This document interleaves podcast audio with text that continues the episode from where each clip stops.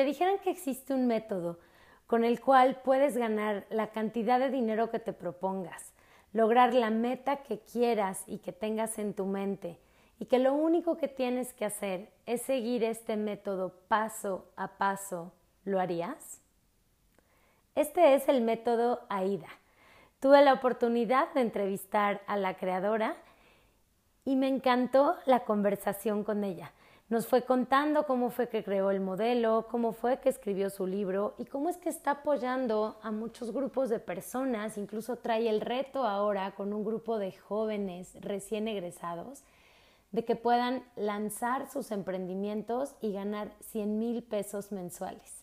Si quieres saber un poco más de ella, de su historia de vida y disfrutar esta plática tanto como yo la disfruté, quédate a escuchar este episodio completo.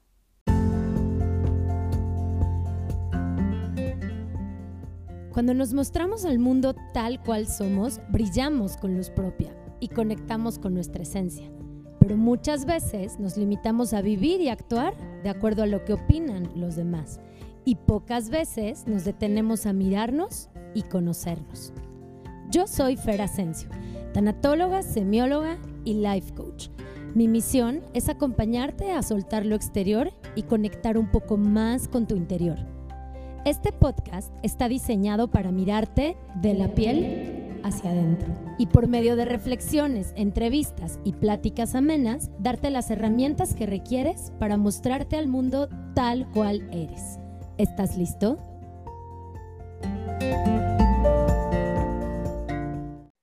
Aida es directa, tenaz y auténtica. En ningún momento se anda con rodeos. Dice lo que opina y, lo que piensa sin importar lo que la gente diga. La vida la ha llevado a poder mostrar su leona interna con todos los retos que le ha tocado vivir. Creadora del método AIDA para conseguir la abundancia, el cual refleja su personalidad, siendo ella una mujer innovadora, determinante, activa y con abundancia. Esposa, madre de tres, empresaria, recientemente publicó su primer libro, Método AIDA para tu negocio y tu vida. Conocí a Aida en el retiro Reconexión del Ser me bastaron unos minutos de platicar con ella para darme cuenta la calidad de mujer que es, la energía que tiene y cómo logra todo lo que se propone. A partir de ahora soy su fan y estoy feliz de tenerte aquí, Aida. Qué gusto. ¿Qué onda, Fer? Gracias por tus palabras. Yo también soy tu fan. Hiciste una tarambeada en el retiro muy buena. ¿Qué tal? Estuvo bueno, Aida, pero qué padre. Todo, todo se mueve, todo se va acomodando y bueno, para eso es, a eso íbamos, ¿no? Exactamente. Oye, Aida, pues vamos a empezar esta entrevista para que la audiencia te vaya conociendo un poco más. Te voy a ir haciendo unas preguntas en donde no hay respuestas ni buenas ni malas, solo es conocer quién es Aida. Entonces, lo primero que te venga a la mente, eh, me dices la respuesta, ¿va? ¿Estás lista? Sí, claro. Súper. Em. ¿Quién es Aida? Esa pregunta está para filosofía tuya, te la voy a llevar a terapia.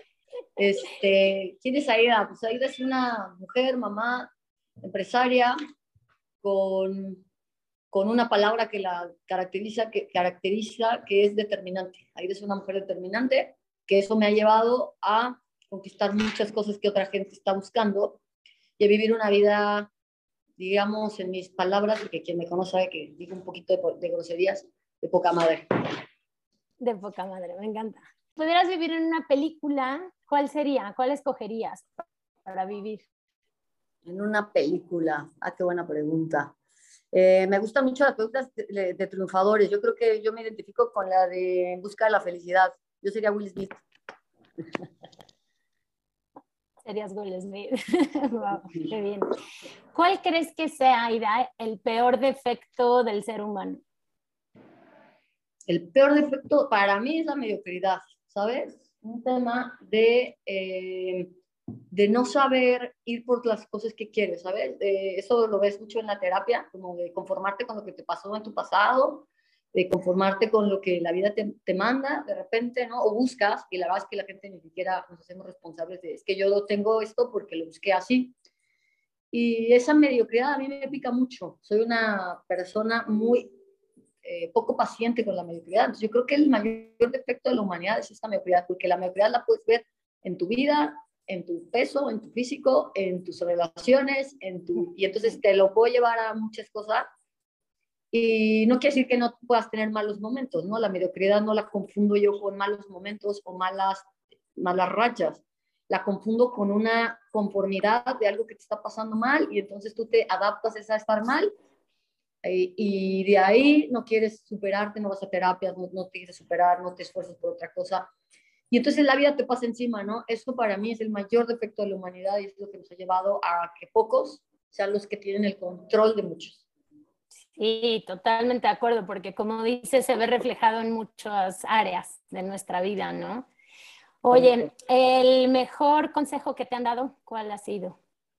Uy, acabo de ver un video, te lo voy a compartir, y ese sigue siendo el mejor consejo que me han dado, el saber salirse a tiempo.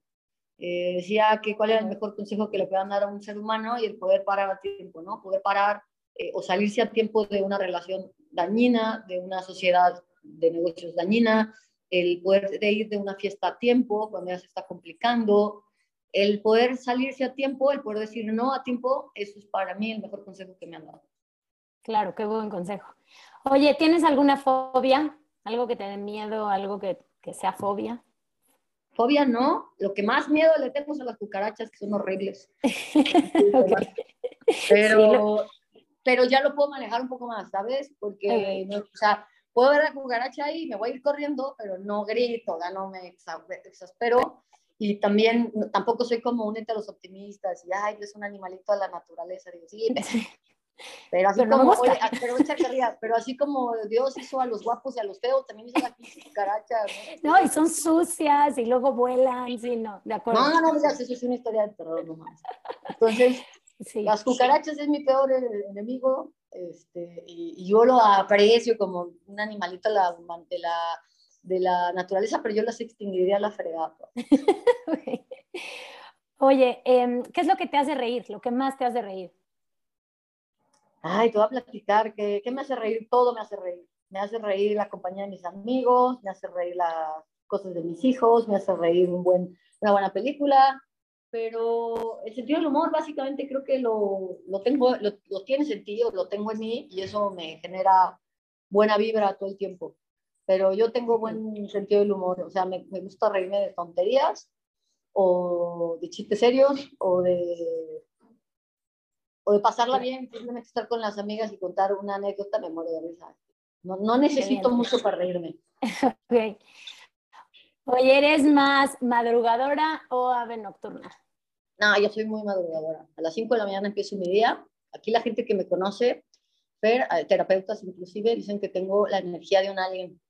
Porque no duermo mucho, no como mucho, y eso me da mucha energía. Y entonces la gente piensa que es al revés, ¿no? Que comiendo mucho y durmiendo mucho vas a tener más energía. Y yo les compruebo con mi ser que mientras menos comas y menos duermas, más energía tienes.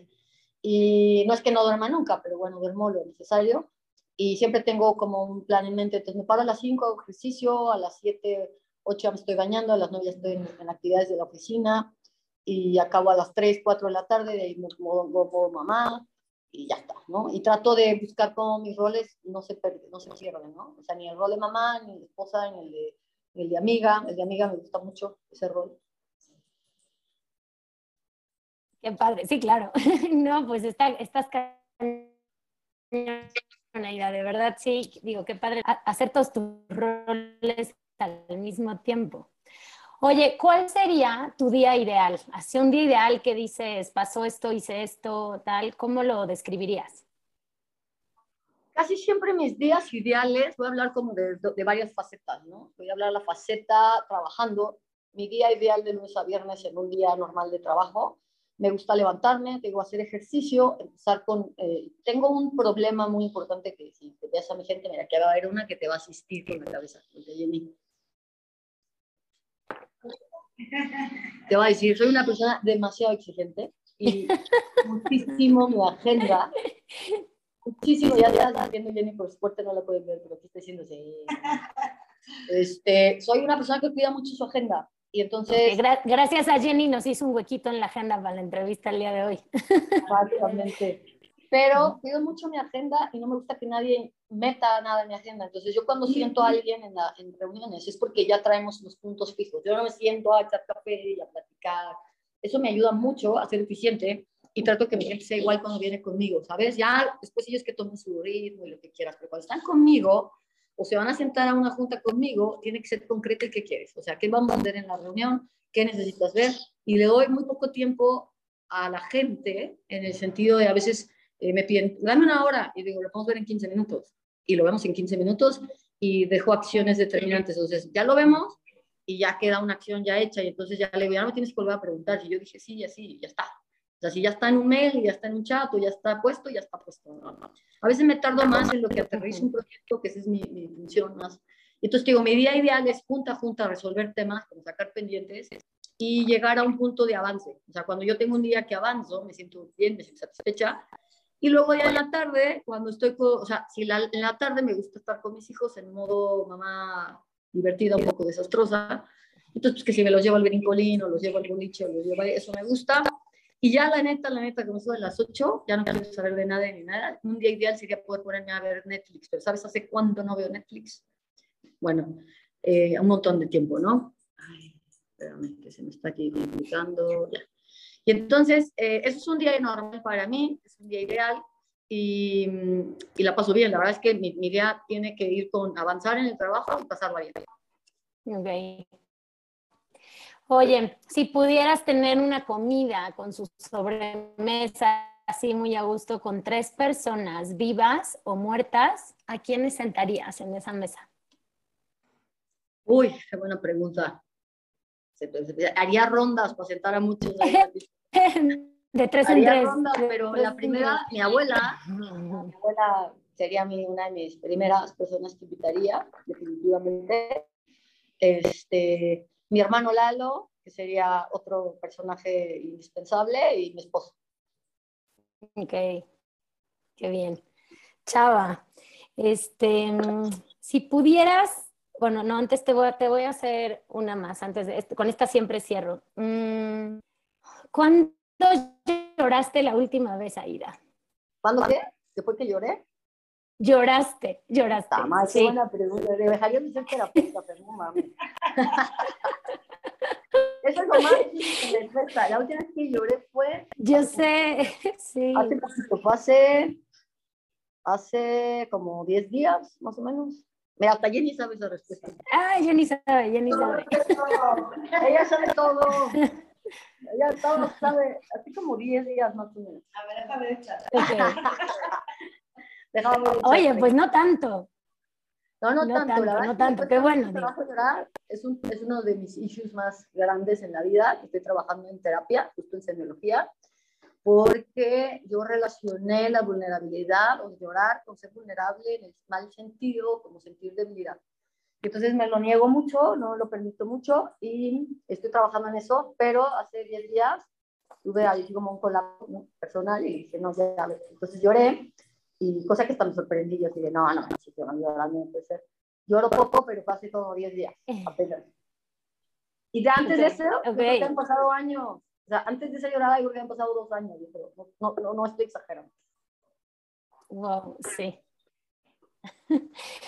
ok, vamos por las dos últimas. Si pudieras poner una frase en el cielo, Aida, para que todo el mundo pudiera leerla, o sea, como el mensaje de Aida para el mundo, ¿qué frase pondrías? Una frase que digo en mis conferencias, que la creo desde la esencia mía, y es, si no me limito yo, no te limites tú. Y en el sentido, no me limites tú, y en el sentido que le doy a la frase es, muchas veces tú, tú vas al tema, ¿no? De pensar, es que eh, voy a ¿no? Es que soy mujer y entonces no puedo hacer esto, y es que soy tal. Entonces, esas, esas partes es alguien más que está limitando, ¿sabes? Una creencia, una creencia del, del inconsciente colectivo, o de tus papás, o sea. Entonces, el primer reto es no te limites tú. Entonces, cuando logras eso, es, puedes ir enfrentando al mundo diciendo, si no me limito yo, no me limites tú. Y en uno de los videos que viste por ahí ayer, habló del señor Polo, y él me enseñó, el señor Polo es un amigo mío, ciego de nacimiento, que marcó mi vida, y él me enseñó esta frase, y la verdad es que, eh, la verdad es que la tengo muy tatuada, es una de las frases que tengo muy tatuadas, y otra de las frases que tengo muy tatuadas que se le complementa a este, a este dicho es el de tú que puedes, ¿no? Y lo tengo muy tatuado desde chiquita, donde una de mis, yo viví con mis abuelos y entonces una, una hija de mi abuela, o sea, sería mi tía, murió de cáncer muy chica. Y yo la viví, la, el fallecimiento de ella desde otro ángulo, porque yo era una niña, no era un adulto, y entonces yo no entendí la muerte como la entendieron todos los demás, ¿no? Yo lo entendí desde un ángulo súper divertido, porque hablábamos ella y yo, me llevaba tres años, entonces yo era como su petita amiga, ¿no? Y entonces me mandaba a llamar y pasábamos mucho tiempo juntas y platicaba mucho conmigo, y ella me decía, ¿no? Este, lo irónico que es la vida, y me marcó mucho, y te lo quiero dejar aquí, es me decía, ella estando chica, ella se enfermó a los nueve años, yo tenía cinco, seis, seis por ahí, por ahí, ella tenía nueve, diez, yo seis por ahí. Y entonces ella me decía, mira, es que te conviene enfermarte, porque mira, me enfermé y todo el mundo me regala peluches. Tienes idea la cantidad de peluches que le dieron, ¿no? Y me decía, te conviene enfermarte porque las monjas, eh, ella estudiaba en escuela de monjas, estudiaba en escuela pública, o sea, las monjas te ponen 10 y yo soy bien burra y, y me ponen 10. Entonces me enseñaba cómo la ironía de la gente, compensando mucho tema de su enfermedad, le daba todo, ¿no? Le pusieron una, la primera Mac que existió, se la regalaron y dijo, eso yo ni lo voy a usar, ¿no? Al final de toda la historia, ella me enseñaba muchas cosas y entonces hizo su testamento y me dejó todo a mí, y entonces los peluches pasaron a mi propiedad. Así ahí. Peluches. Pero mucho de lo que pasó al final de su tema, yo llegaba y sentía, todo, yo ya todos los autos llorando y pues, en tragedia, ellos lo estaban viviendo desde un dolor muy raro, yo no lo estaba experimentando así porque para mí era como, pues, bueno, pues ahora eh, ya no camina, ya no tiene pelo, ya no sé qué, ¿no? Y dos cosas que me enseñó, empezó con el tema del pelo, ahí empezó como la primera vez que lo recuerdo, donde cortaban el pelo a todos, porque pues ella estaba pelona, entonces ahora querían que todos tuviéramos pelones. Y cuando iban a cortarme el pelo a mí, dijo, no, no, no, no, no, no. Tú que puedes tener el pelo largo, ¿por qué te lo rapas? Y entonces yo lo recuerdo mucho, así como, pues sí, ¿verdad? Yo, o sea, qué tontería, o sea, vas a hacer tonterías como ser empático no es eso, ¿no? Para ella verme el pelo largo le gustaba. Y luego eh, la otra que llegaba, pues yo soy una persona muy inquieta de chiquita y me decía, ¿tú qué, ¿tú qué puedes? Ve por un vaso de agua. ¿Y tú qué puedes esto? Y entonces después me di cuenta que cada que yo llegaba a su casa, buscaba tener las suficientes aventuras de mi vida ya sea iba a los scouts, había trepado el árbol, había hecho una travesura en la escuela, algo tenía que tener para poderle contar lo cool y genial que yo me la había pasado, ¿no? Porque decía, yo qué puedo, ¿cómo no le voy a, cómo no lo voy a hacer, no?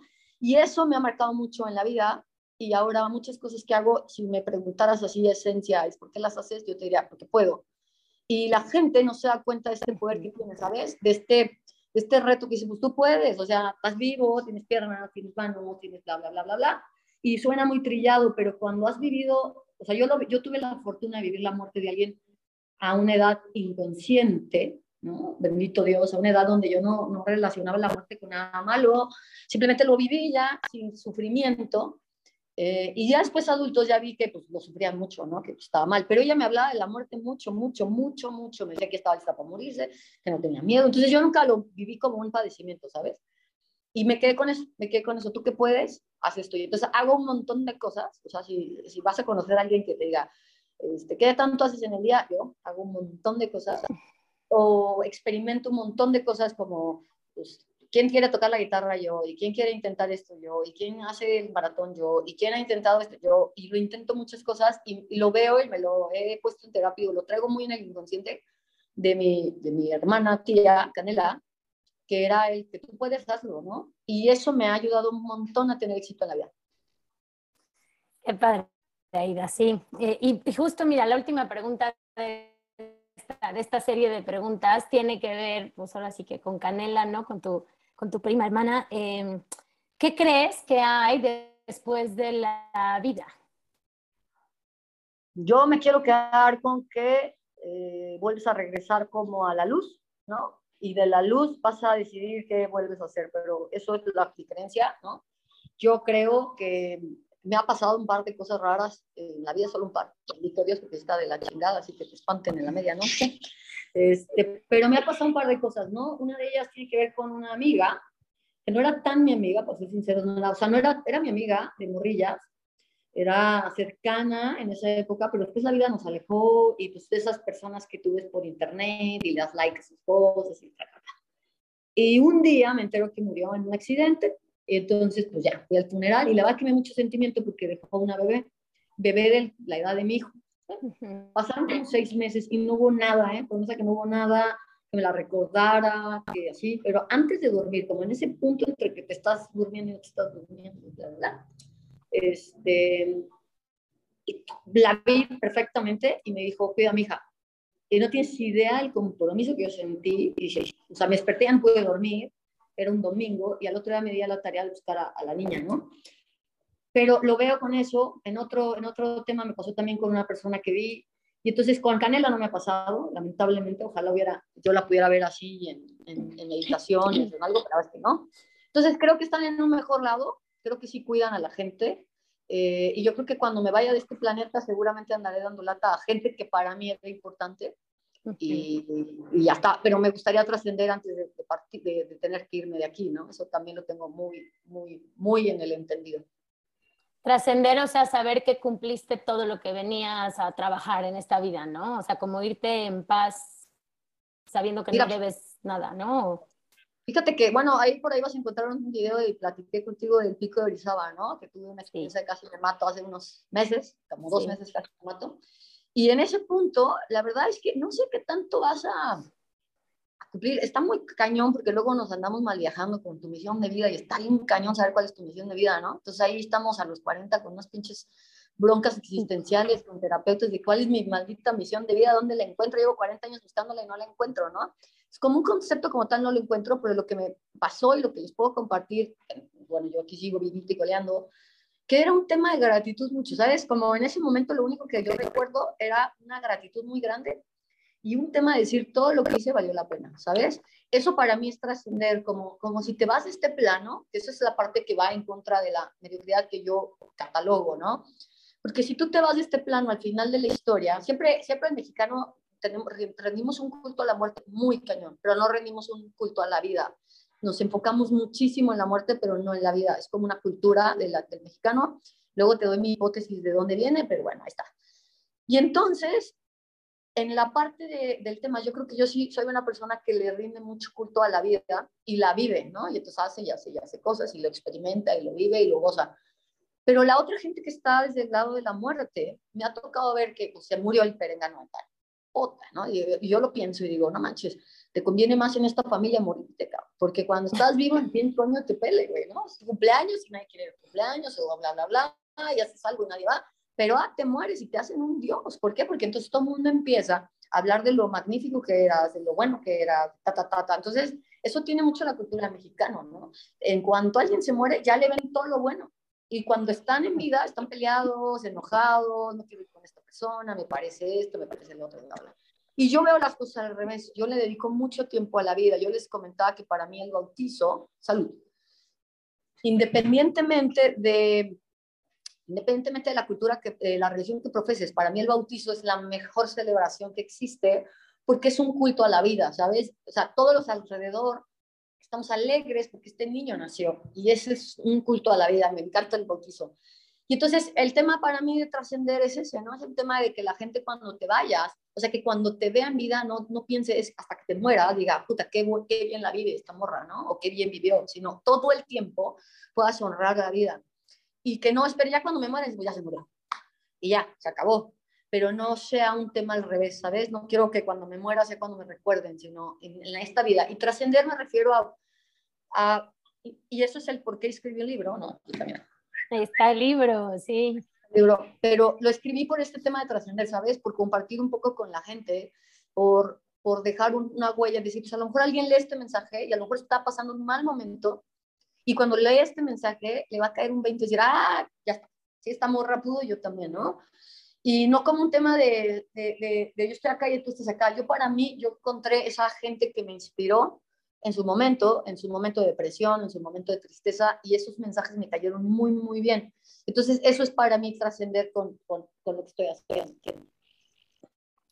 Me encanta, Ida, sí. Eh, y me queda claro que, como dices, en eso estás todos los días, ¿no? Es un trabajo del día a día.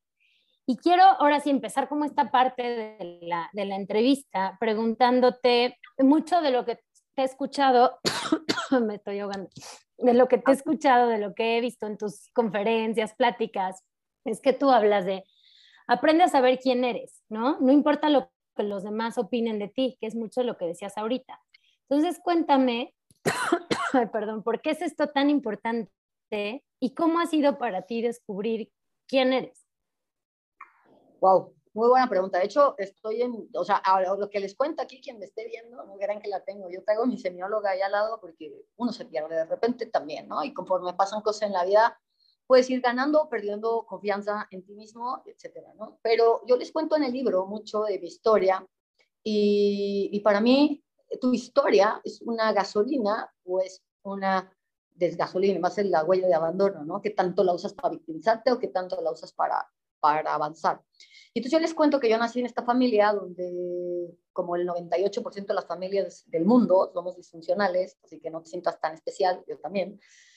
Y ya está, ¿no? Crecí en esta familia, pero yo tenía un tema muy importante, el tema de saber quién era, porque eh, había, eh, crecí con los hombres, y tenía como este problema de identidad en el sentido de que yo quería, por ejemplo, ya en alguna edad como cambiar hacia la parte femenina y, los vestidos y demás, y, y no, lo, no encontraba ese apoyo en mi familia de decir, pues sí, vístete, ¿no? Y al, cuando lo hacía decía, ay, pero tú ni usas esos zapatos, ¿no? Pero tú ni usas vestidos, ¿para qué haces eso, no? Entonces ahí empecé a batallar bastante con, con la parte de la identidad y de encontrar quién soy. Y como en X edad, más o menos a los 14, 15 años, cuento en el libro, la parte del inicio, es que yo tengo una muy mala relación con mi mamá en esa época de mi vida. Y tuve el mejor regalo de la historia, ¿no? Y yo no sabía que era el mejor regalo de la historia. Entonces mi mamá era mi personaje que vino a desacreditar mucho de lo que yo era en esa época, ¿no? Entonces me decía, pues si tú te vistes como niño, y si tú tienes el pelo como niño, y si tú actúas como niño, entonces tú eres un niño, ¿no?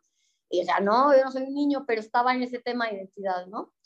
Y cuando yo salgo de esta, de esta familia, salgo de la casa de mi mamá y ya definitivamente un día, en 15 minutos tomé la decisión de salirme de mi casa y me fui con mis abuelos, tenía, digo, 14, 15 años, y en ese llegar a casa de mis abuelos ya encontré una paz que necesitaba, una calma, y ahí fui haciendo mi concepto. Y entonces platico que estoy en una iglesia y estoy, pues como estoy llorando, de las pocas veces que lloro, ahí se fue una. Este, y entonces estoy ahí como haciendo una, una sanación mía y dije, voy a crear quién quiero ser. O sea, ok, ya mi mamá me dijo que era esto, esto, esto, esto, esto, esto acá. Y voy a de abandono, los, los que siguen semiología, ¿no? La tengo claro, pero ahora me voy a hacer yo mi autoconcepto. Y ahí empecé a crear mi autoconcepto. Y empecé a hacerlo por mí, ¿sabes? Y entonces en el libro lo narro y digo, yo no sabía que tenía el mejor regalo de la vida, porque toda la vida los humanos queremos satisfacer sobre todo los estándares o el autoconcepto que te pusieron tus padres, principalmente tu mamá. Y al no tenerlo, yo ya tenía el mejor regalo, porque entonces, mira, ya me decían chaparra, y tú crees, me valía tres pepinos que dijeran chaparra, mido 1,55 para que lo me conozca. Este, me decían gorda y ya me valía madre, ¿no? Me decían lo que me dijeran, ya no me importaba, ¿sabes? Porque yo ya había pasado por un tema de desaprobación que era mi mejor regalo y no lo sabía. Y entonces eso me, me, potencializó muchísimo, porque entonces yo ya no escuchaba lo que me decían los demás. O sea, ya no me importaba que alguien opinara de mí, que si era esto, si era lo otro, si no sé qué, si bla, bla, bla. Ya lo tomaba bien. Yo decía, pues sí, pues opina lo que quieras, porque tenía este regalo de tener la desaprobación mayor que la de mi madre, ¿no? Ahora lo veo como un súper regalo y la gente ahí también se puede quedar en el tema de, no, pues es que, pues, qué mal, que mi mamá no me aprobó. Yo la neta digo que pregón porque me sacó el carácter, me sacó. Ahora, eh, cada, cada día, que no te puse cada mes, cada día, cada día trabajo en construir mi autoimagen.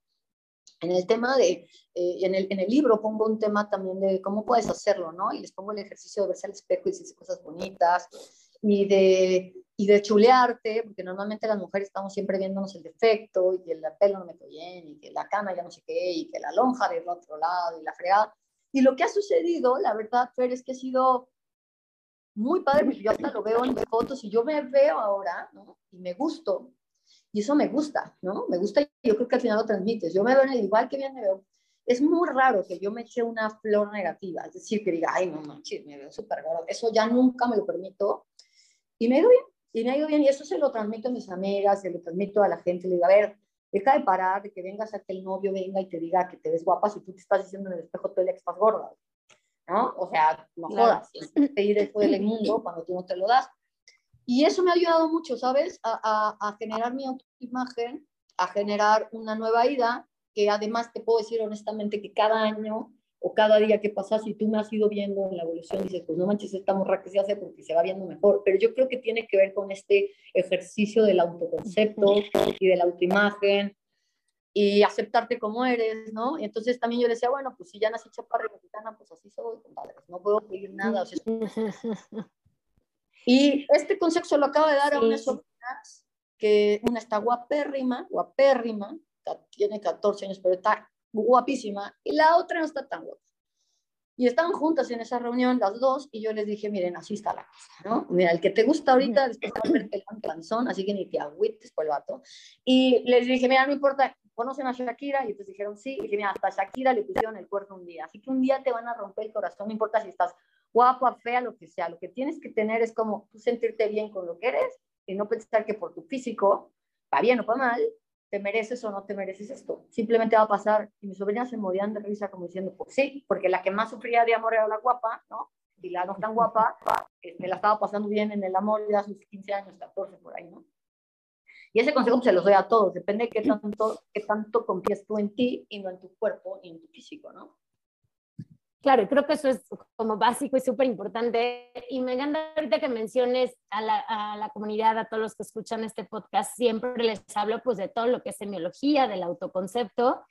Y no sé, como algún consejo que pudieras darles a los que nos escuchan, porque, a ver, el autoconcepto es tan importante que de ahí depende que logres lo que quieras lograr, ¿no? Pero a lo mejor hay quien diga, bueno, yo no sé si tengo claro mi autoconcepto o cómo sé o cómo lo creo como qué tipo de consejo le podrías dar a la gente para eh, crear tu autoconcepto, para poder definirte y decir quién soy yo, ¿no? A veces somos alguien de acuerdo a los roles que tenemos o de acuerdo a los papeles que nos toca hacer, ¿no? Mamá, empresaria, empleada, jefa, ta, ta, pero en el fondo es, ¿y quién eres? Entonces, no sé, como qué tipo de consejo les podrías dar a la gente que nos escucha para definir su autoconcepto. Mira, en, el libro menciono los ejercicios y se los voy a compartir, que, que cómo me ha llegado yo al autoconcepto. La primera es, tienes que trabajar en, en, en, de verdad, en que te valga lo que los demás piensan de ti. Eso suena muy bonito, pero no es tan fácil lograr, ¿no? No es tan fácil lograrlo porque en base a la semiología, pues te tocan tu huella de abandono en el sentido de, del afecto y dices, ay, ya no me va a querer porque estoy gorda, ¿no? O sea, eso tú tienes que irlo trabajando, ¿no? Eh, pero ¿cómo lo puedes trabajar? Uno de los ejercicios que doy es te ves al espejo y mirándote al espejo, eh, te dices, empiezas a decirte cosas padres, ¿no? Y la gente le cuesta mucho trabajo este ejercicio. Este no me lo inventé yo, esto me puso una terapeuta en algún momento y yo dije, qué ejercicio tan rudo, porque estás lo que puedes hacer es verte al espejo, digo, esto me lo puso una terapeuta y fue el ejercicio más rudo que he vivido en su momento, cuando lo empecé a hacer, yo decía, no puedo. Entonces me veía al espejo y, y, y cuando me vi, vi cosas que no quería ver, como tristeza, eh, como no reconocimiento, como desaprobación. Y eso me lo vi de mí para mí, ¿no? Entonces, los primeros ejercicios fueron muy rudos porque porque te ves realmente lo que piensas de ti y entonces ahí tienes que ver si te gusta o no te gusta lo que piensas de ti. Entonces, los primeros días fueron súper rudos. Y yo a la gente le digo, mira, vete al espejo, primeros días la vas a pasar mal, pero después se va poniendo, se va poniendo buena la cosa. Entonces, siempre como cada reto, les digo, pues 21 días de entrada y después se te hace un hábito, ¿no? Verte a los ojos fijamente y empezarte a decir cosas. Entonces, cuando empiezas los primeros ejercicios, los vas viendo y entonces empiezas a criticarte, ¿no? Y cuando eh, haces eso conscientemente hay que parar y decir, no, a ver, me voy a decir algo bonito. Entonces, te dices cosas como, eh, voy a decir cosas muy profundas y no tan profundas, como, qué bonitos ojos. Y eso cuesta mucho trabajo decírtelo. Y, y, conforme vas trabajando en esto y después te dices cosas como eres muy fregona o qué exitosa eres o eres un ser humano que vale la pena, bla, bla, bla, bla. Eso lo pongo como un ejercicio práctico. Si lo haces en, en un ratito que te cuento, te empiezas a dar aprobación y entonces tu, tu, tu energía empieza a cambiar y empiezas a ver cosas distintas de ti. La otra parte general del autoconcepto que yo les digo es entender qué te gustaría que los demás dijeran de ti, ¿sabes? Porque siempre, o sea, si alguien te conoce, dirían, pues, ¿qué me gustaría que los demás puedan decir o experimentar de mí, no? Y ese experimentar me refiero a, perdónenme, me salí de la cámara, ahí voy, ahí voy, ahí voy. Y ese experimentar sería un tema de cuando yo estoy trabajando con alguien, ¿qué me gustaría que la gente piense de mí? Y entonces, pues, ah, por ejemplo, en el caso mío de trabajo, pues que es seria, que es profesional, que es exitosa, bla, bla, bla. Y entonces trabajas en ese punto para poder este, para poder manifestarlo. Y entonces todos los días, por ejemplo, yo me empezaba a poner cosas como eres exitosa, frases que escribía en todos lados y demás. Otro del tema de para generar el autoconcepto es, eh, bueno, este es el más importante, empezar a ver con quién te juntas, ¿no? Porque eh, hay gente muy negativa a tu alrededor. Entonces, vamos a pensar que es tu mamá o tu tía o tu hermano o ese es tu pariente más cercano. Entonces, tú eres leal a esa relación, pero esa relación tiende a estarte diciendo cosas negativas de ti, de mira qué cuerpo estás, mira qué gordo estás. Esa gente no te ayuda. Y entonces sí tienes que ir un poco basado, esto, esto, esto para mí fue una gasolina, es que el ego normalmente lo tomamos como algo muy negativo. En este punto tienes que usar tu ego para bien, donde tu ego te diga animales. O sea, yo soy una fregona y entonces no me importa que el otro piense que soy un tarado y aprender a poner a la gente en su lugar cuando empieza a hablar negativo de ti, ¿no? Comentarios como, eh, porque la gente a lo mejor piensa que es gracioso, es chistoso. Esto me pasó a mí con mis primeros socios que tuve de negocios, eran todo el tiempo que estaban jorobando con el tema de qué mensajes para vender y no sé qué. Entonces, era un reto para mí hasta que día dije, a ver, compadres, límites, ¿no? O sea, está bien, estoy bien hecha para vender, pero ya no los voy a vender a ustedes y bueno, sí es una tragedia que luego te contaré. Porque pues se, se dieron cuenta y yo me di cuenta que la que vendía mejor era yo, ¿no? Pero tienes que poner a esa gente en otro lado de tu vida. No importa que sea tu socio, no importa que sea tu esposo, no importa que sea, tienes que quitar. Y si tú juegas con alguien a insultarse, esa relación la tienes que quitar de tu vida ya, porque no te suma. Pero si alguien te puede decir, oye, qué bien se te ve el cabello, eh, eh, y decir, ah, pues sí, gracias, sí, se me ve bien, gracias, ¿no? Ya está. E, esa gente la quieres en tu vida. Entonces ahí sí jugar un poco con el ego, aceptar cumplidos y a, a empezar a cambiar este autoconcepto de, pues sí, no, verdad, no me veo tan mal. Y empiezas con el no me veo tan mal a pasar al punto de qué bien me veo. Cuando llegues ya al punto de qué bien me veo, ya estás con un autoconcepto creado para ti. Y yo digo, para poder saber este concepto es que quiero que los demás piensen de mí, ¿no? Y en todos los rubros, que soy una buena persona, que soy una buena mamá, que soy una buena... Y con eso te lo empiezas a dar tú. Y, y bueno, esto lo trabaja mucho semiología, ¿no? En el tema de los demás te lo van a decir, trabaja en que tú te lo digas a ti mismo. Y luego los demás, si te lo dicen, está de pelo. Y si no, pues no. Me gusta muchísimo cómo lo pones porque son ejercicios bien prácticos y bien retadores y bien fuertes, pero que si los vamos haciendo constantemente sí te llevan a cambiar ese chip de mentalidad, porque estamos acostumbrados a ser nuestro principal saboteador el que más nos critica. Y ahorita que tú decías, ¿no? me queda claro que es un trabajo de, de, disciplina, de estarlo repitiendo, pero como tú dices, yo ya no me digo nada negativo y yo soy la primera que no me insulto, que no me ofendo, que no me juzgo, que me motivo, que me impulso para lograr lo que quiero, ¿no? Y ahí, ahí yo creo que ahí la mente, por supuesto, juega un papel súper importante. Sé que tú es en lo que más te has enfocado, ¿no? Como para llevar a grupos de personas a lograr sus metas, tú misma, ¿no? Con tus, con tus metas, con tus planes, con tus logros. Y aquí quiero entrar a otro tema que me gustaría mucho que nos contaras. Sé que meditas también, ¿no? Y sé que la meditación te ayuda mucho porque a veces en la mente hay mucho ruido, ¿no? Entonces, ¿cómo la meditación te ha ayudado ¿Qué es para ti la meditación y por qué es tan importante meditar? Para mí, super, la meditación me ayudó muchísimo en muchos tiempos. Ahora, por ejemplo, de repente, de repente, ¿no? Y para ser sinceros aquí, de repente cuando no quiero ver algo y estoy en modo evasión de, de, de las cosas, trato de no meditar para no encontrar la respuesta, porque ya sé que la voy a encontrar, ¿no? Pero a ese punto llega la meditación, que yo sé automáticamente, cuando me pongo en modo meditación, me pongo en modo ver hacia adentro.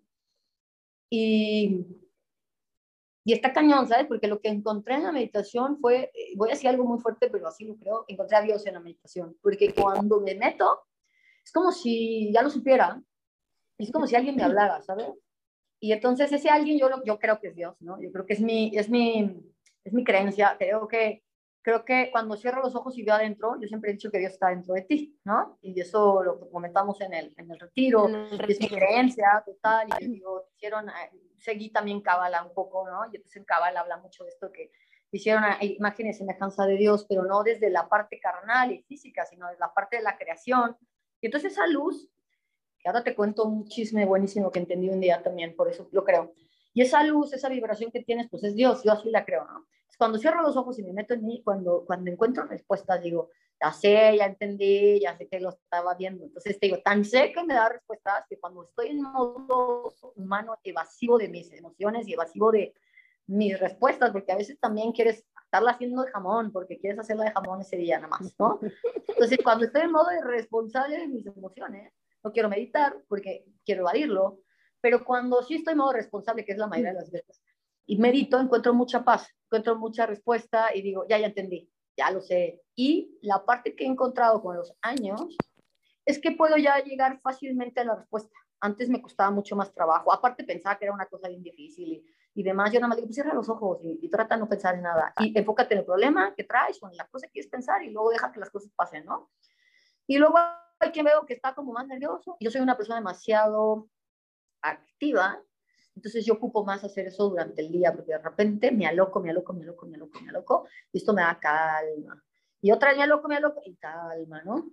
Y creo que al final de toda esta historia, Fer, me ha servido porque las a partir de ese momento que narro en el libro, que estaba en esa iglesia que la cosa no se veía bien, yo te puedo decir que siento que va bien. O sea, no es perfecta, no es lineal, pero yo no puedo pensar que o sea, hay gente que dice hay momentos de vacas flacas, vacas gordas, hay buenos momentos. Yo te puedo decir que la neta, la neta, la neta, después de ese día, ya han pasado veintitantos años, a mí no me ha ido mal. Nunca. Y entonces también dice la gente, pero ¿por qué nunca te va mal? No, pues bueno, es que no es que la, no es que la pandemia no me pasó, ¿eh? me pasó durísima. Pero ya no lo tomo como una crisis, tragedia, problemón, porque ya lo entiendo, digo, ya entendí que me toca pasar esto, ya lo entendí, y entonces empiezo a entender las razones, les doy un significado, y bueno, en mi canal también, ¿no? Tengo a los haters, y tú vas a tener a los haters de esta historia que estamos hablando, pero pues hay quien decide creer que el mundo comploteó y que no existe, y hay quien decidimos creer en esto. A mí me ha funcionado creer que las respuestas me dan una tranquilidad, y pues ya está. Entonces ya cuando lo entiendo, digo, bueno, ya lo acepto, ya lo vivo, y ya no me estoy quejando, ¿no? Y así en ese tema, ¿no? Y ahí me he ido, y la verdad es que tiempo no me he ido mal, eh, veintitantos años que sucedió en estos puntos que narro aquí, y, y, yo creo que la meditación ha sido un tema. Eh, para mí meditar es como orar también, ¿no? Hay gente que es muy religiosa y pues con que ores, medites, este, si tengas un espacio de silencio. Todas las religiones hablan sobre el silencio, sobre date un tiempo de silencio es como oración. Entonces, seas cristiano, eh, católico, judío, musulmán, de donde vengas, siempre te recomiendan el tema de la meditación o una oración que es igual. Sí, gracias, Ida, porque a toda la gente que nos escucha, si no meditan, como dices, a veces se puede escuchar más complicado de lo que es, pero es darte estos tiempos de silencio, de conexión, de mirar hacia adentro y de, y de escuchar tu ti, de respirar, de tratar de poner la mente un poco en calma, porque a veces nos dicen, tenemos que poner la mente en blanco. Yo digo, eso no se puede porque la mente está hecha para pensar, pero sí la podemos poner en calma, ¿no? Tratar de traerla al presente, que no esté yendo al futuro, al pasado y bueno, pues eso creo que es una súper recomendación viendo los resultados que nos puede traer, ¿no? Y de acá te, quiero pasar otro tema. Veía que eh, Bob, Proctor, ¿ahí me, escuchas bien? Ya. Sí, sí. Quiero pasar un poquito al, al, tema de la ley de atracción con dos, con dos cosas que escuchaba en tus pláticas, en tus entrevistas, que uno de los autores que más admiras, que falleció hace poco, es este Bob Proctor, que habla mucho de la ley de atracción y leía una frase que decías mm, que cuando quieras lograr algo, pregúntate todo lo que, pregúntale todo lo que quieres saber a esa persona que ya lo haya logrado, ¿no? Y esto creo que tiene que ver mucho con decir cómo es, cómo se siente, cómo lo vive, desde la parte racional y mental que hizo, pero también que ahí conectamos mucho con la emoción, ¿no? Tú Fíjate quieres que... escribir un libro, antes de escribirlo, pues igual relacionarte con gente que ya ha escrito libros, ¿no? O si quieres, en fin, ¿por, qué? Yo, justamente esa es una de mis filosofías de vida, no como frases de vida, es una filosofía que tengo desde, yo, bendito Dios, ¿no? Creo que me lo dio como iluminación y aprendí a buscar a mis coaches y eso se los recomiendo aquí, como que si te puedes llevar algo de este, de este, este podcast, este, este es lo máximo que te puedes llevar, ¿no? La gente estamos acostumbrados a contar nuestros proyectos genéricamente a todo el mundo. Así como, ah, mira, pues es que voy a poner un ejemplo muy sencillo, ¿no? Eh, voy a bajar de peso. Y le platicas esto a tu amiga la más flaca, ¿no? Que, que, que la morra come tacos y, y, nunca engorda. Y tú estás con un tema de peso y te dice, ay, es bien fácil de peso. No, es que ya no ha pasado un proceso de bajar de peso, independientemente que tenga el resultado, ¿sabes? Ella es flaca, porque es flaca, y no está en tu tema. Pero si vas con una persona que, al igual que tú, tuvo un tema de sobrepeso y luego lo logró y bajó y lo mantuvo, a esa persona hay que preguntarle. Entonces, mi filosofía de vida siempre es, siempre es, tú enfoca, o sea, enfoca tus preguntas a una persona que te pueda ayudar. No pierdas el tiempo preguntando a lo menso, porque ese es el gran error de los humanos. Lo cuentan y entonces no le sale porque la amiga flaca dice, ay, no, yo como de todo y no engordo, y tú comías de todo y valiste, ¿no? Ya subiste 20 kilos. Entonces, la parte, por ejemplo, lo pongo muy claro con el tema del matrimonio. Si tú quieres casarte y, tener, o sea, tú estás en un tema de, tú, tú estás en una ilusión de quererte casar. Y entonces vas y le preguntas a tu amiga, amigo, que se ha divorciado siete veces, ¿qué opina del matrimonio? Y entonces tu amigo que se ha divorciado siete veces te dice, horrible, no te metas en eso. Y entonces hay como 75 chistes al respecto de lo malo que es el matrimonio y ya vas al atolladero y ya te va. Eso te lo está dando su perspectiva, no un mal consejo. Él le ha ido mal en el matrimonio o a ella le ha ido mal en el matrimonio y te va a opinar desde ahí. Pero si tú quieres ese resultado, eso es lo que vas a tener. Entonces tú vas a basar tus acciones en base a lo que te dijeron. Si tú quieres como objetivo tener un buen matrimonio, ve y pregúntale, búscate unos consejeros matrimoniales que tengan 40 años casados, que puedan eh, darte una opinión objetiva y decirte, mira, va a haber malos momentos, ¿no? Esto para mí no es, una, no es una receta, es una filosofía. Entonces yo, por ejemplo, en el tema de los negocios, cuando llega un empresario que ha logrado algo que yo quiero lograr, me callo, hago dos mil preguntas, oye, ¿cómo hiciste? Oye, ¿cómo hiciste? ¿Y qué pasó? Entonces yo voy, viendo nota y me voy aprendiendo porque él tiene un resultado que yo quiero lograr. Lo mismo me, me pasa con relaciones humanas, con peso, con el tema de escribir mi libro, con todo lo que quiero lograr. Yo digo, eh, ¿cómo hiciste? Pero, por ejemplo, no voy y le digo a mis cuates que no han, escrito un libro, que no han comprado así, ¿cómo le voy a hacer para hacerlo? Porque, mira, ni me entienden ni entienden. ¿Quién sabe? ¿No? Tapa la fregada. Y ese es el gran error de la humanidad, andar preguntando por la vida a gente que no, te va, que no ha tenido resultado y además tomarlo a personal, ¿no? Es que me dio un mal consejo. O sí, bueno, no le preguntaste a la persona adecuada. Entonces, el reto en este mundo para mí es encontrar tus coaches, ¿sabes? Encontrar tus coaches y decir quién es tu coach. Yo soy tan especial, Fer, con el tema de los coaches, que hasta en el deporte elijo a mis coaches. O sea, voy al pechito, voy al gimnasio, voy al tema y digo, si yo voy a agarrar a alguien que, que, me va, que va a tomar mi persona y la va a llevar a otro punto, necesito que yo lo admire, necesito que yo quiera a ese coach y que yo quiero esta parte y me ha servido yo recomiendo esto que lo hagan es hay que elegir hasta el coach del gimnasio hay que elegir hasta tus terapeutas hay que elegir hasta tu pues obviamente más tu pareja, ¿no? Porque pues al final es con que vas a compartir tus amigos. Es que ser súper, súper pique y hacer preguntas. Y entonces tengo mis amigas, aquí en el libro, por ejemplo, hay tres personajes que por aquí salen, que me dieron sus testimonios de vida para, para, para hacer el libro, ¿no? Y son personas que yo admiraba, que ya eran catedráticas, que ya eran personas que ya han dado conferencias, que ya tienen libros. Y cuando lo leyeron, les contaba yo en el retiro, que lo primero que me dijeron es, está horrible, o sea, la historia no es horrible, pero qué pedo con la acción, está horrible.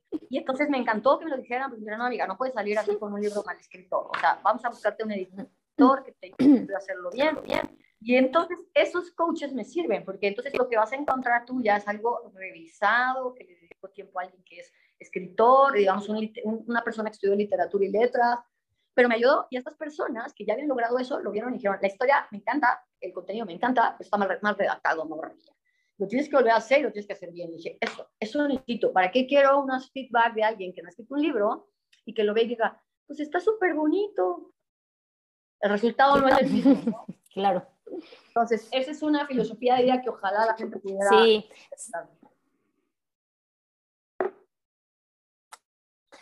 Sí, súper, Aida. Creo que es un súper consejo porque es eso, tienes que ir emoción con esa vibración, con esa persona que ya lo, lo, logró, que ya recorrió un camino para estar ahí. Y en este justo recorrer del camino, Aida, que ahorita nos contabas un poco como el saber retirarte a tiempo, ¿no? Evidentemente no has llegado donde estás de la noche a la mañana y no ha sido un camino fácil como esta montaña que decíamos, que va subiendo y a veces se pone más dura, más empinada, de repente está más plana y demás estoy segura que en todo ese camino ha habido fracasos. Entonces aquí lo que te quiero preguntar es, ¿qué es para ti el fracaso y cómo te relacionas tú con el fracaso? A mí me encanta el fracaso desde el ángulo, te voy a platicar eh, un consejo que yo hago con los niños, ¿no?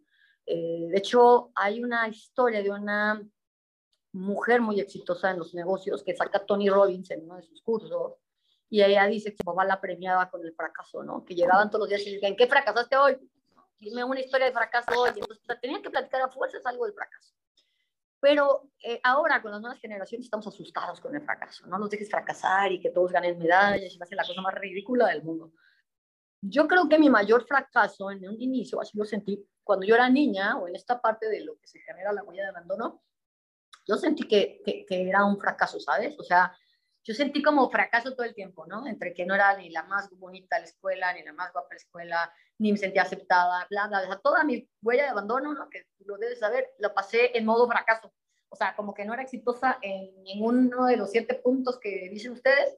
En semiología para mí era un fracaso, pero eh, yo creo que el fracaso te lleva al éxito cuando lo complementas con temple, ¿no? Y con determinación, que ese es el tema que lo hablo en mi conferencia. Una vez que lo tienes claro, ¿no? Bueno, pues ya está, eres un pésimo. Por ejemplo, te voy a platicar una historia de mi fracaso. Yo era tan mala, siempre he hecho deporte, pero entendí una lección en prepa, que ya estoy pasando, digamos, esta historia de la de abandono, ta, ta, ta, paso a prepa, vengo en una depresión fuerte, ya vivo con mis abuelos y estoy jugando básquetbol, mido unos 55, evidentemente. Me metí al básquetbol equivocadamente porque una amiga mía estaba en básquetbol, no porque me encanta el básquetbol, pero yo quería pertenecer al grupo, ¿sabes? Y la única amiga que tenía en la prepa en básquetbol. Y entonces ahí voy yo y me meto al básquetbol y siempre he hecho deporte y entonces ahí voy de pinche metiche al básquetbol. Era la más mala del básquetbol, o sea, mala de mala, ¿no? Pero encontré una cosa buenísima para vencer el, el, fracaso. Y entonces, bueno, empecé y lo que sí siempre he sido, y, y, yo no sabía que era, o sea, tenía este temple y esta constancia. Yo soy una persona hiper constante. No importa qué, uno, dos, tres, cuatro, intento, cinco, seis, siete. Entonces, bueno, imagínense que éramos 15 en el equipo, 16 en el equipo y solo se juegan cinco por vez, ¿no? Había partidos que me metían un minuto y eso porque pues, no podía el coach no meterme. Pero había unos juegos que le llamaban los intersalesianos, que se escogía solamente creo que a 11 para ir a los intersalesianos. Y el vato nunca me pudo dejar porque yo no faltaba a un entrenamiento, ¿no?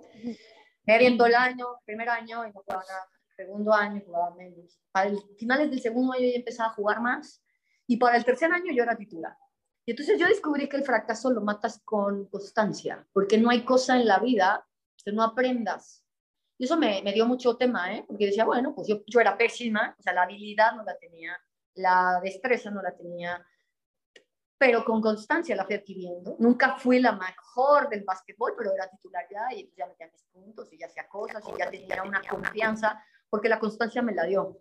Entonces, a mí el haber fracasado en el básquetbol me dio ese temple. Después paso ¿no? al tochito y en el tochito sale lo contrario, porque en el tochito yo llego y luego, luego me mandaron a la selección de México y bla, bla, bla, porque tenía el talento. Entonces entiendo que el talento combinado con, con constancia te va a dar un mega resultado así, pum, ¿no?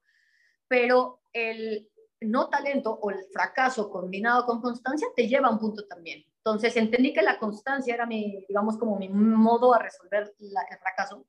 Y además no me da tema, ¿sabes? No ser la, la principal. Hoy soy mamá y yo, por ejemplo, estoy intentando que mis hijos tengan fracasos, porque de repente eh, es todo ganar, todo ganar, todo ganar, todo ganar. Esto no les va a dar temple.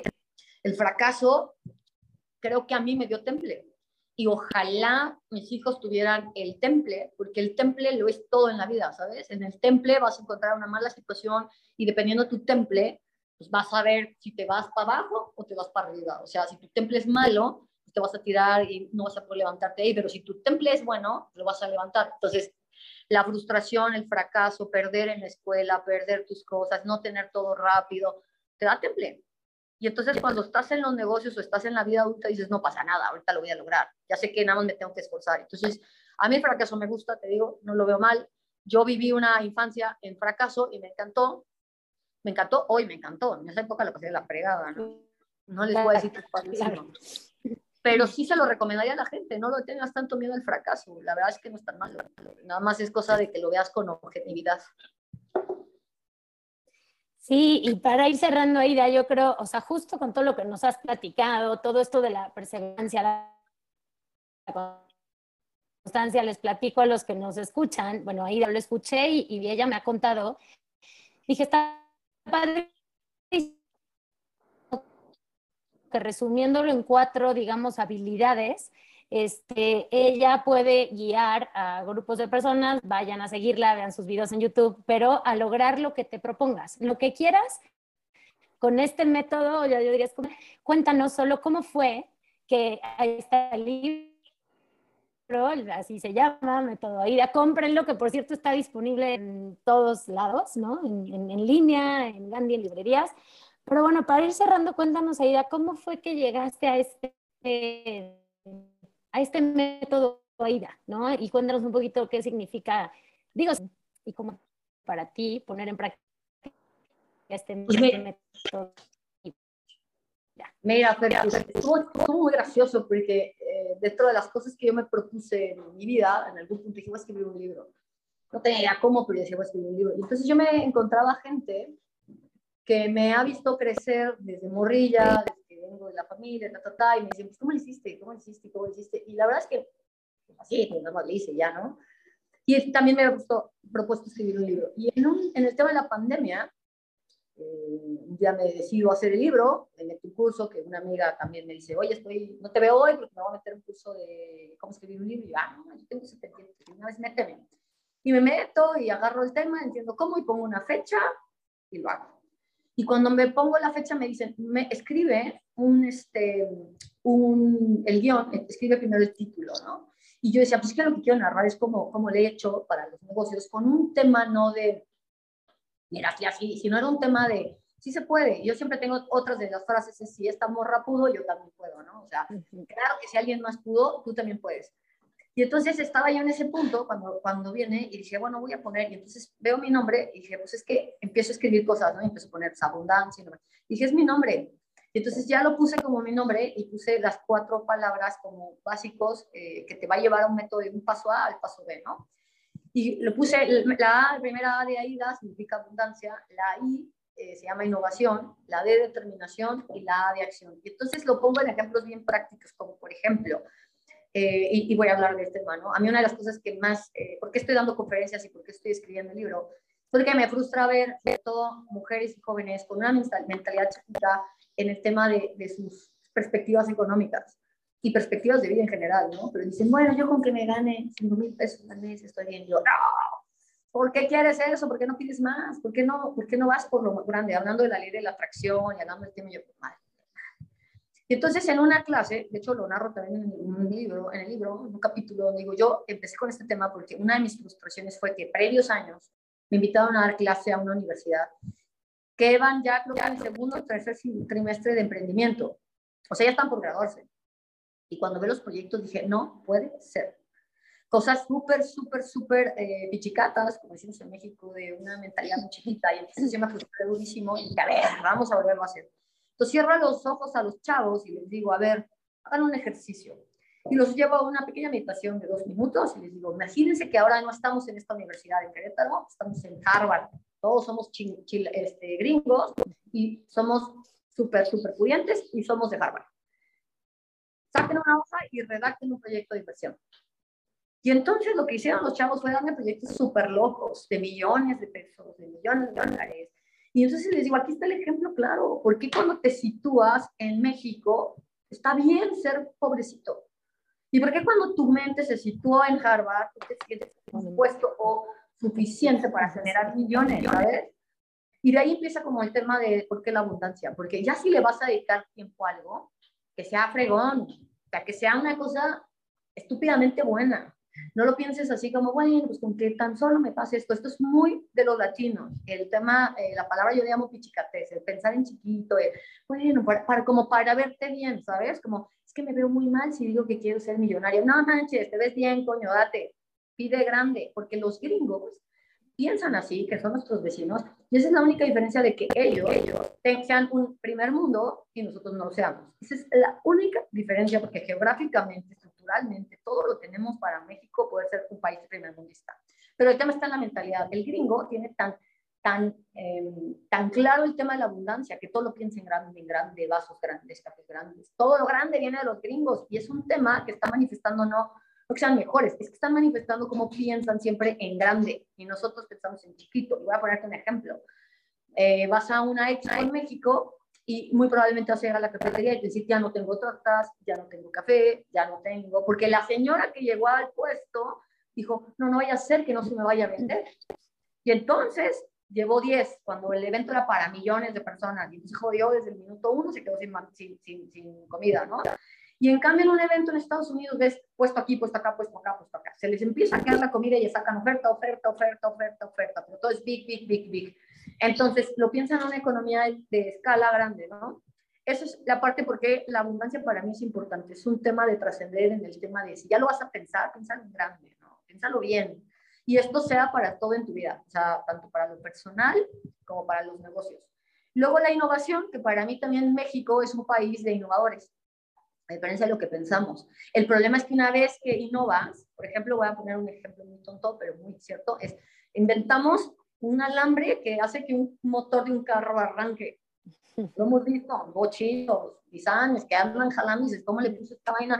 Y se puso un mendigo alambre y con ese alambre jaló. El problema es que de ahí ya nos llevamos a más, ¿sabes? No lo patentamos, no lo comercializamos, no vamos más allá con la innovación y además no creemos que sea innovación, pensamos que es una tontería que hice y nos damos risa, pero no innovamos. Entonces, México es un país de innovadores y yo lo pongo así, si tú innovas en tu vida, en lo que hagas, hasta para sacar la basura y estás pendiente de la innovación, siempre te va a llevar a un nivel que no tienes idea. Este es como, es como la cereza del pastel y quieres saber cómo te va a ir en tu vida, innova continuar. Y les ponía un ejemplo a unos chicos de la universidad donde les digo, miren, las sillas donde nos sentamos cada 15 años, cuando pasan los 15 años, esas sillas plásticas, negras, han existido por más de 40 años.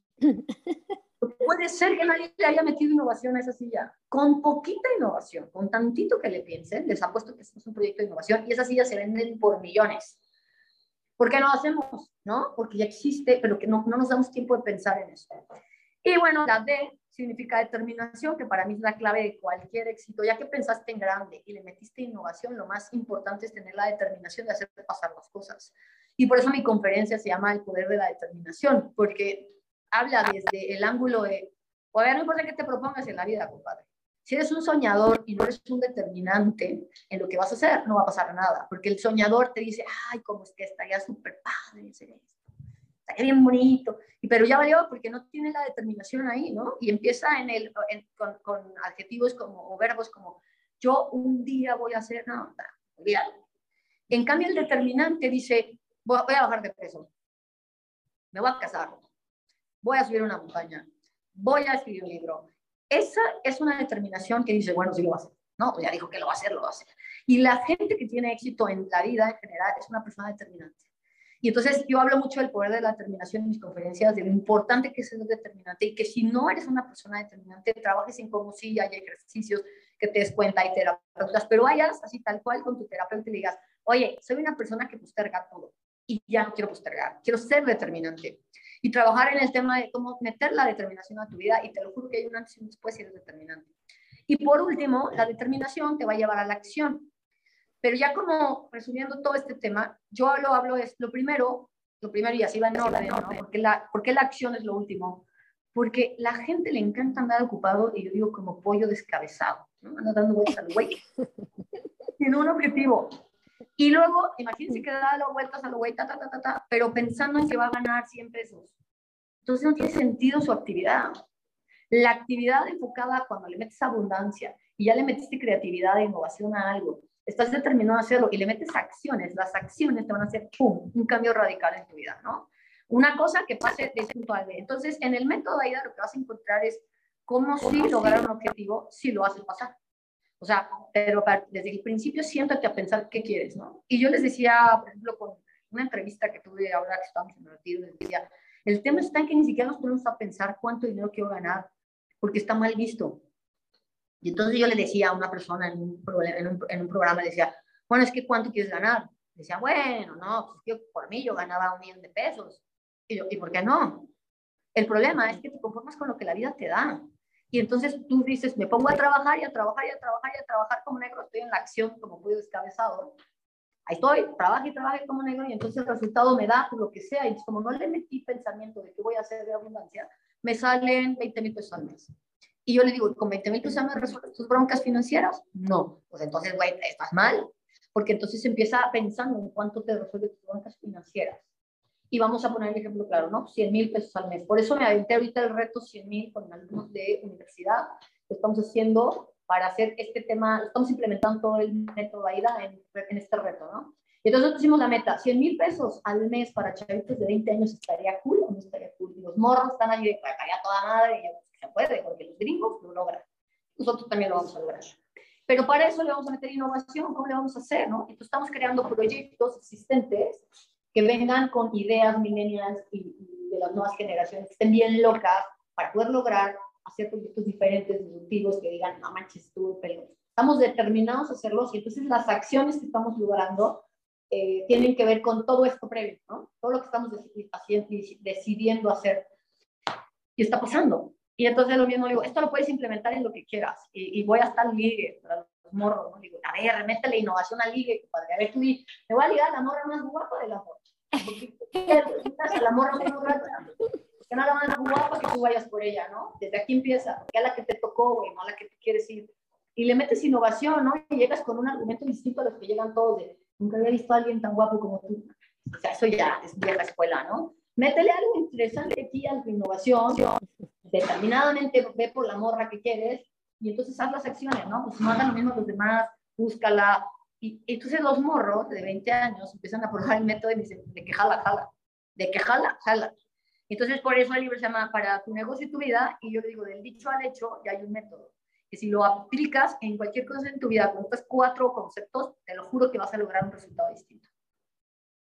Eso es lo que me gusta mucho, Que realmente, como dices, desde lo más sencillo hasta lo más complejo, es un método que pues es como tu personalidad, ¿no? Y tu forma de ser tan directa, tan concreta, tan claro, pero que ahí, obvio, ha sido un camino largo recorrido, pero que hoy lo puedes concretar en este método que es, eh, pues sí, infalible, ¿no? Que si la gente realmente lo sigue, lo aplica, que es lo que mucho nos falta, disciplina, disciplina, constancia y, y, todo esto que platicas ahorita. Pero bueno, pues para todos los que nos escuchan, yo no lo he leído, ya, ya estoy ahí con Aira, si me lo mandas y lo compro, el libro, para empezar a leerlo, pero, pero me encanta, ¿no? Me encanta haber estado platicando ahorita contigo, escuchar todo lo que significa el, método AIDA, cómo es un reflejo de lo que tú has vivido y que tú misma pones en práctica. Y me queda claro que por eso tienes el tiempo para todo. Por eso puedes ser mamá y jugar y brincar con tus hijos, pero al mismo tiempo tener 10 juntas al día y ser esposa y ser empresaria y en fin, ¿no? Y para cerrar esta entrevista, Aida, cuéntame, ya nos decías un poco en las preguntas del principio, pero ¿cómo te gustaría ser recordada? Creo que al final todo esto que estoy haciendo, Fer, es algo como, como te, decía yo en este pues, ¿cuál es tu misión? Está bien un cañón, saber cuál es tu misión. Para los que me siguen los videos de YouTube, decía, es que es una pregunta súper difícil y luego creo que los humanos nos fumamos un poco de mota y andamos queriendo, como te está cabrón, saber para qué Dios te mandó a este mundo. Para ser sinceros, es que no lo sabes, pero creo que si yo me fuera, o sea, si yo me dijeras, ¿tú qué quisieras? Independientemente de tu misión, era trascender. Y, y esta parte es como me gustaría ser recordada como una fuente de inspiración para gente que, que pueda pensar, es que si ella lo logró, yo lo logro, como el señor Polo en mi historia, ¿sabes? Que, que el señor Polo marcó mi vida y que yo pueda ayudar a varios a decir, no manches, es que esta chava de México o esta señora de México, me quieras decir, pues pudo y entonces yo también puedo, ¿no? ¿no? No había mayor ciencia. Además, te voy a decir una cosa que estoy tratando de, de hacer pro bonos, unas pro bonos y otras no pro bonos.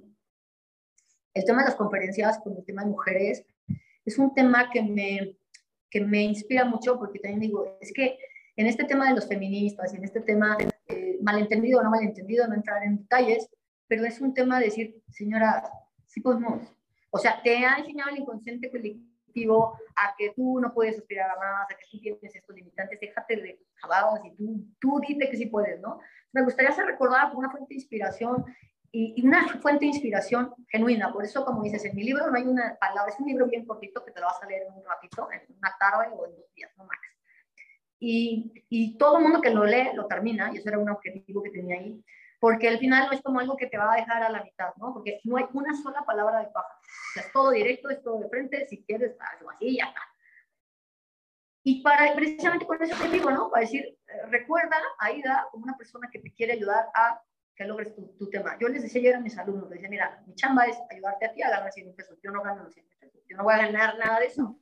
pero no me importa. Para mí la satisfacción es hacer que tú lo logres y que de ahí haya un nuevo mexicano, una nueva mexicana con mentalidad de abundancia, con, que nos va a ayudar a todos a salir adelante, ¿no? Ese es como mi fin último. Ojalá, ya he recibido, la verdad, buenos super feedbacks, la verdad que agradezco a la vida de eso, porque he recibido muchos feedbacks en mi página de, de, Instagram y en la página de YouTube donde dicen, escuché este video, leí el libro y la neta me inspiró a tomar la decisión de empezar mi negocio, a eh, dejar esta relación tóxica, a, igual que buena onda, que, que la gente se empodere desde algo que lee, ¿no? Y dice, ya, me hizo clic, voy, ¿no?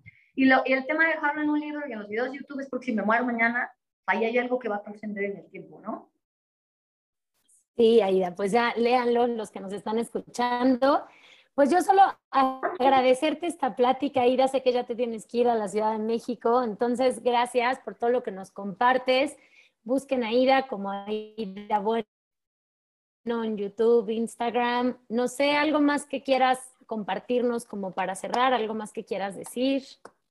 No, sabes, de repente, eh, yo lo que les quiero, como para cerrar, es de repente cuando yo veo autores y demás, la verdad que les quiero compartir, no todo lo tiene sentado. Algo que me ha llevado muchísimo tener éxito es la terapia, y no porque estuve en este programa, pero yo les digo que una de mis cosas de la canasta básica es el terapeuta, porque lo que me ha ayudado a mí es de repente ya me pongo a meditar y luego me cacho haciendo cosas que digo, y ahora esto de dónde salió, ¿no?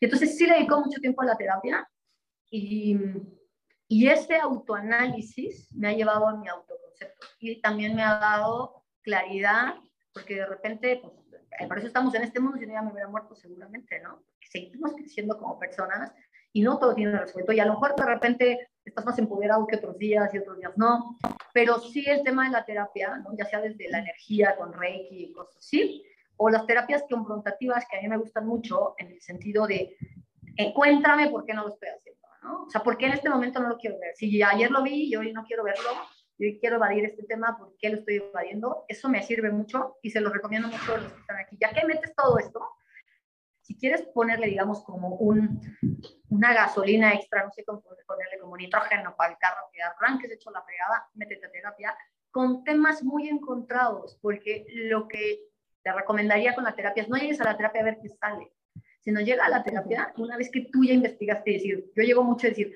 hoy mi pedo es.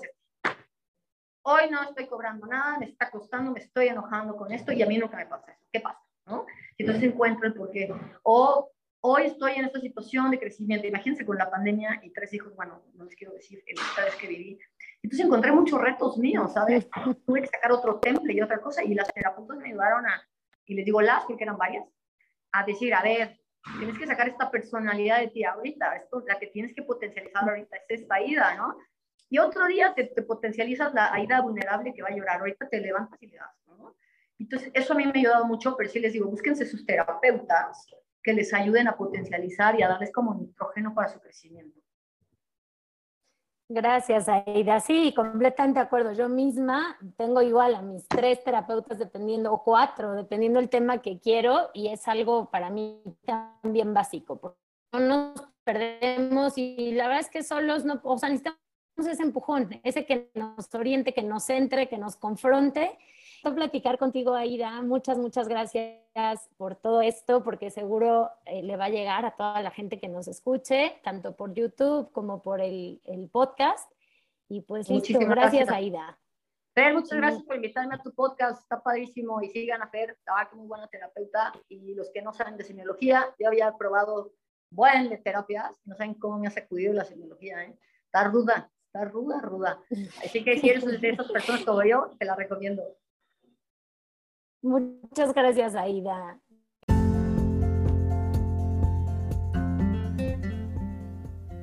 Muchas gracias por haber escuchado este podcast y por quedarte hasta el final. Si te gustó este capítulo, compártelo, tómale un screenshot, sube una historia y etiquétame. Deja tus comentarios y califícalo. Y si aún no me sigues en redes sociales, puedes encontrarme como Fer Asensio Life Coach. Ahí comparto contenido diario. Recuerda que también puedes ver el video de estas entrevistas en mi canal de YouTube. Me encanta poder estar en comunicación contigo por este medio. Nos vemos en el próximo episodio del podcast. Te mando un abrazo con mucho cariño.